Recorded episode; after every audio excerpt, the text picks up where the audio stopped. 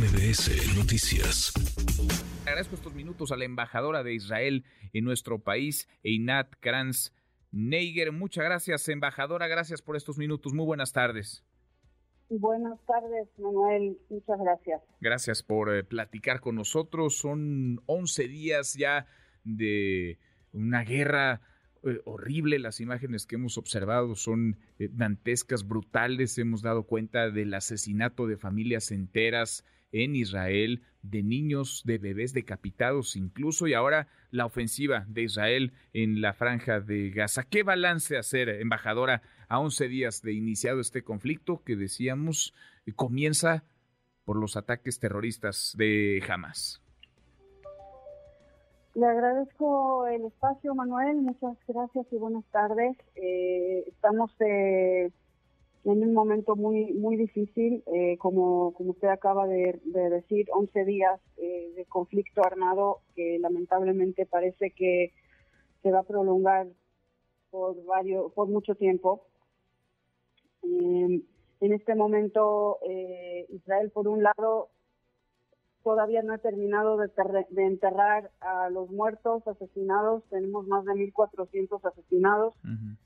Tenemos eh, alrededor, sabemos de 200 personas desaparecidas, secuestradas, eh, entre ellas, como, como han mencionado, dos mexicanos, lamentablemente, pero también nos están diciendo eh, que quizás sean muchos más, quizás sean 300 o, o 350 que estén secuestrados en manos de Hamas en Franja de Gaza. Y ya ni hablar de más de 3.500 heridos, eh, algunos en situación muy grave, con heridas que los van a acompañar eh, para toda la vida. Eh, y, bueno, mucha gente en trauma, decenas de miles de personas desplazadas de sus casas, los, los, poblados del sur de Israel están vacíos, algunos completamente destruidos, quemados por los terroristas de Hamas, gente que no tiene casas y no tiene nada de pertenencias, todo quemado, todo destruido, una tragedia. Una, una tragedia. Eh, déjeme nada más eh, detenerme acá porque eh, creo que al inicio, al inicio de este pues de esta guerra, de este, digamos, nuevo episodio, de este larguísimo conflicto con muchas, con muchos matices políticos, sociales, culturales, ideológicos, religiosos, el mundo entero condenó, casi todo el mundo entero condenó los ataques terroristas de Hamas. Sin embargo, he observado en estos últimos días, sobre todo, digamos, del jueves para acá, pues, un, viraje en parte de la opinión pública, en el mundo en general, por la respuesta a Israel, porque hay quienes consideran que es demasiado eh, dura, e incluso desproporcional, que también ha afectado o ha llevado eh, como consecuencia la pérdida de vidas de inocentes civiles. ¿Qué decirle a quienes consideran esto, embajadora? Le agradezco la pregunta, Manuel. Mire, es lamentable cualquier pérdida de vida inocente.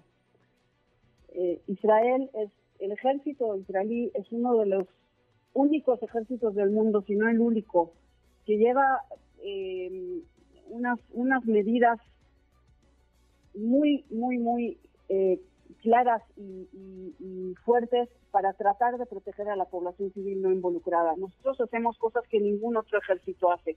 El ejército israelí hace llamadas a los celulares de, las, de los civiles de Gaza avisándoles que se va a bombardear el barrio donde ellos viven y que están en peligro y que se vayan. Tiran de los aviones una cantidad enorme de folletos explicando la situación y, diciéndoles aquí hay eh, eh, bases militares de Hamas, aquí hay centros de mando de Hamas, ustedes están en peligro por el hecho de vivir cerca de ellos, váyanse.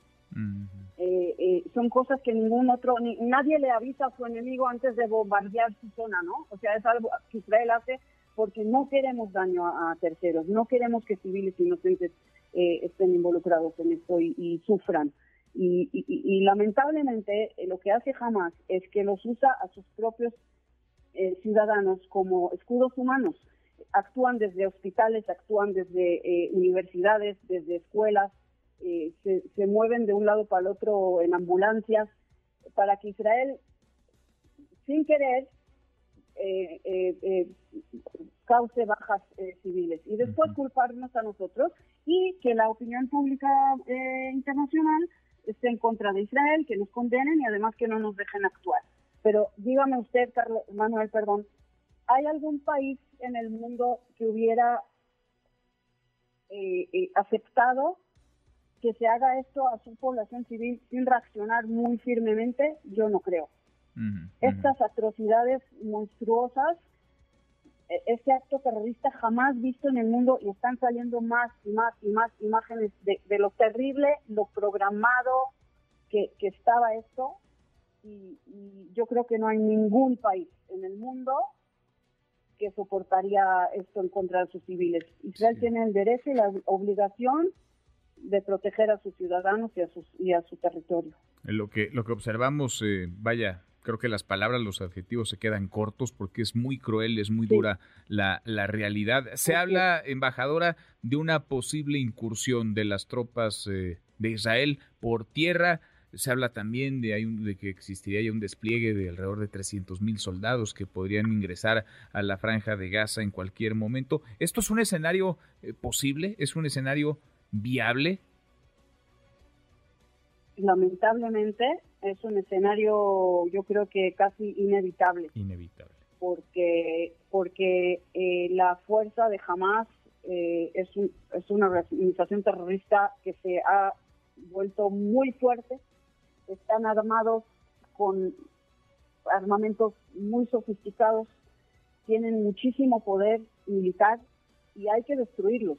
Hay que no se puede seguir teniendo este tipo de organización terrorista que está, se convirtió como un igual como ISIS, igual como como eh, la organización del Estado Islámico, son crueles y, y, lo único que les importa es matar. Ellos no están por los derechos de los palestinos, ellos no están por una solución de dos estados o de, o de alguna negociación de paz. Ellos quieren matar y quieren aniquilar Israel. Está en la carta de, eh, de la, eh, la, carta institucional de la organización Hamas. Ellos quieren destruir a Israel y nosotros no, no lo podemos permitir, lo tenemos que destruir a ellos. Mm. Y la única manera, lamentablemente, de hacerlo sería con una guerra larga y con unas acciones muy firmes, incluyendo tierra, mar y aire. Qué, qué duro. Embajadora, la eh, respuesta, el posicionamiento de México, del gobierno de México, del presidente López Obrador ante la escalada en el conflicto, ¿qué, qué le ha parecido hasta ahora?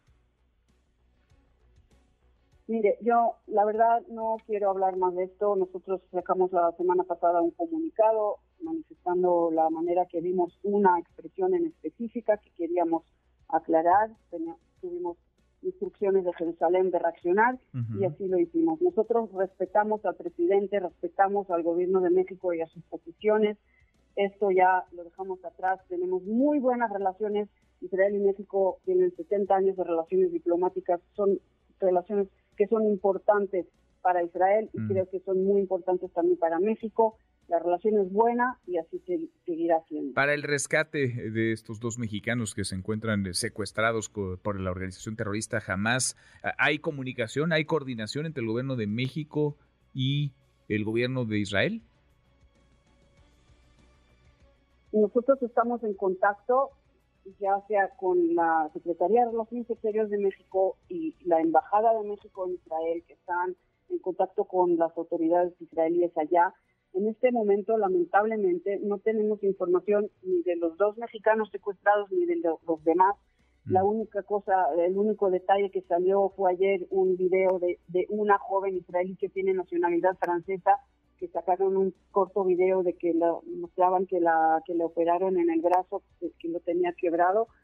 Eh, eh, eh, no sabemos, no tenemos listas de, de quiénes son los que son secuestrados, ni en qué estado están, si están heridos, si están vivos. Eh, claro que se coopera, se está en Israel se está armando todo un sistema para, eh, para tener las listas, para, para estar viendo exactamente quiénes son las personas y tratar de conseguir la mayor información. Ahora es, es lo principal, es lo principal en lo que estamos ahora en, concentrados, salvar las vidas de los secuestrados, sacarlos de allá, liberarlos. Estamos pidiendo a todos los gobiernos del mundo, a toda la comunidad internacional, a pronunciarse muy claramente y hacer un llamado muy contundente a liberar a los secuestrados, a todos, a los mexicanos y a todos los demás, ahora, ya. Cada minuto que están ahí en la franja de Gaza es peligroso para sus vidas, están sufriendo, Pues sí. no sabemos en qué situación están y hay que liberarlos ya, es lo más importante. Sin duda, es la prioridad, eh, salvar la Sí. mayor cantidad de, de vidas. Sí. Embajadora, le agradezco estos minutos. Muchas gracias por platicar con nosotros esta tarde. A usted, Manuel, muchas gracias por invitarme a, a hablar con usted. Gracias, gracias, muchas gracias. Redes sociales para que siga en contacto: Twitter, Facebook y TikTok. M. López San Martín.